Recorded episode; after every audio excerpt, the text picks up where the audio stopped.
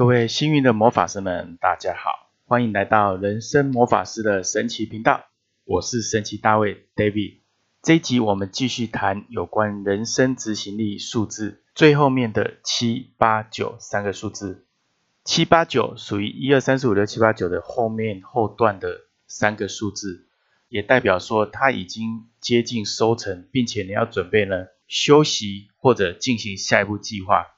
如果你还不知道怎么计算人生执行力系数，请看我们节目下面我写的文字上的叙述，或者回到我们第十二集里有详细的说明，以及教您怎么去计算。接着我们继续来谈人生执行力数字七八九的人，既然属于收成期，他们在前面要经过一段非常意志坚定、排除万难、相信到底的一个过程。不然，从一一直走到七八九是一段有点遥远的路程。所以我常常说，人生执行力系数的七八九的人，常常都会大器晚成，或者呢，他人生绕到四五十岁之后，才发现他成就在哪里，他要的是什么。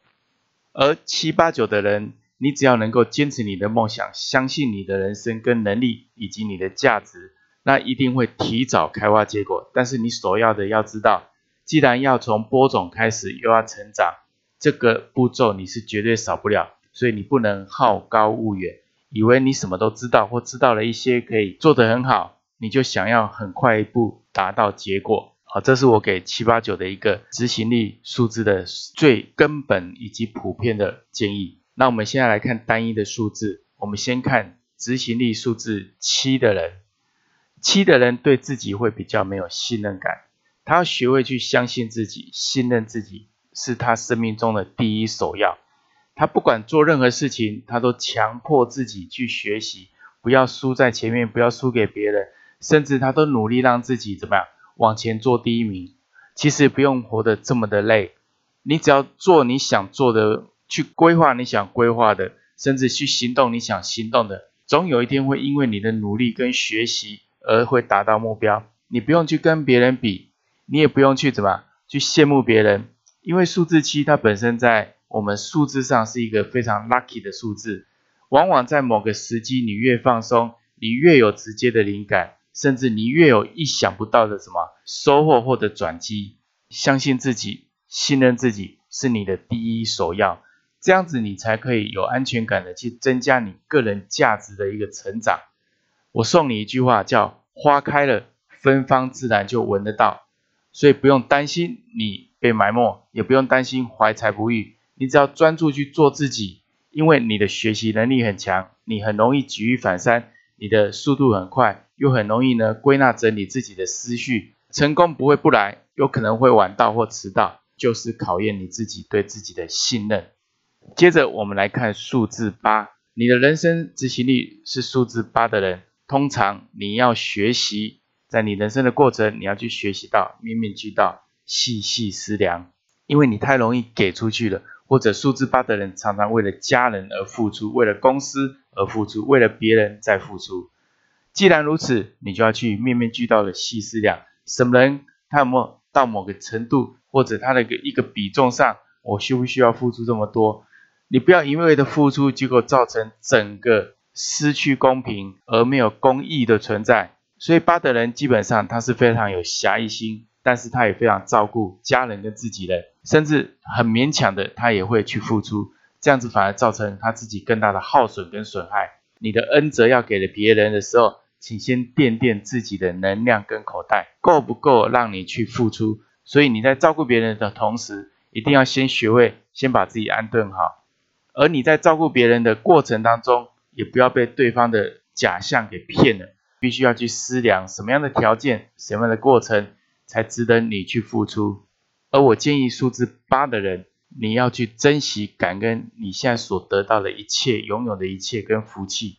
这样才可以让它长长久久。人生执行力系数数字九的人，基本上呢，我们虽然说他是充满的热情，他有他自己的想法跟蓝图，但在早期对大部分以及他自己来说呢。都是比较有一种好高骛远，或者是呢舍我其谁那种非我要去做不可的一种事情，可是他却缺乏了真正执行的力道跟经验。他有这么多的想法，必须去实践，却光是空想空谈，他是不会前进半步的。所以我建议，执行力是数字九的人，每一件事情你会去想，很棒，你会有憧憬，很赞，你有愿景更好，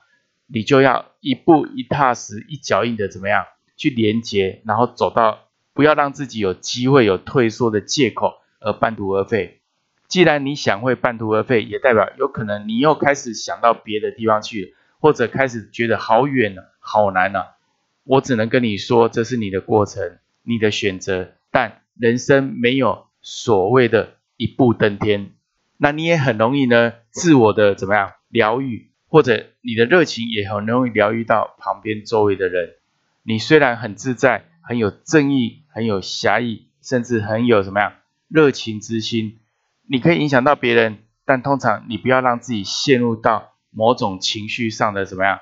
纠结，以及呢过往受伤害的记忆当中，让自己无法前进。所以表面上数字九的人看起来非常的开朗，非常的棒，其实他内在有很多事情他并不会对人家说。数字九的人要特别注意，你在一步一脚印去进行你的生命的愿景跟蓝图的时候，千万不要太过于让旁边的事情去影响到你。或者半途而废。如果这件事情是你必须要做的，你一定要做的，你愿意花尽你一辈子时间去学习、去努力达成的，那你就要非常忠心于自己，让自己很自在的前行。说到这边七八九，它属于整个成长之后的一种收成。既然收成了，我们下一步又要继续播种，或者呢要休根，跟我们春夏秋冬的一个节奏是一样的。大部分走到数字九的人要特别注意。很多事情做到一个巅峰，你要有警觉性，因为呢，到了数字九走到一个巅峰的时候，下一步会从一开始，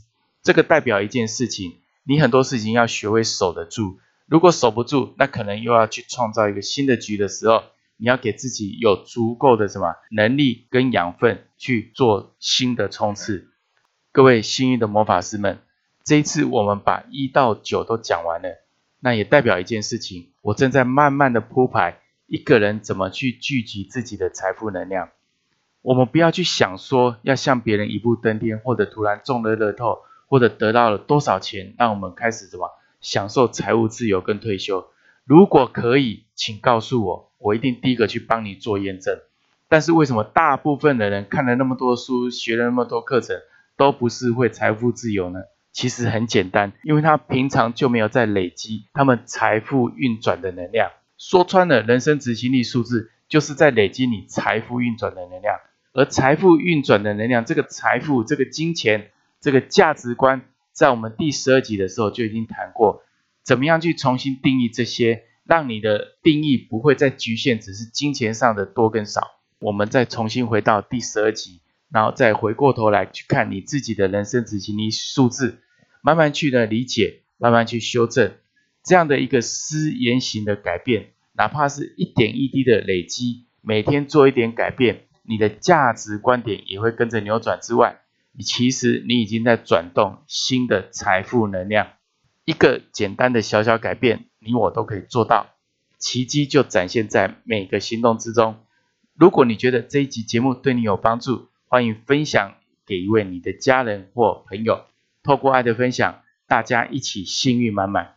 邀请大家订阅、下载、分享人生魔法师的神奇频道，赞助 David 在每个礼拜一到礼拜五的晚上都可以和你相约。谢谢大家。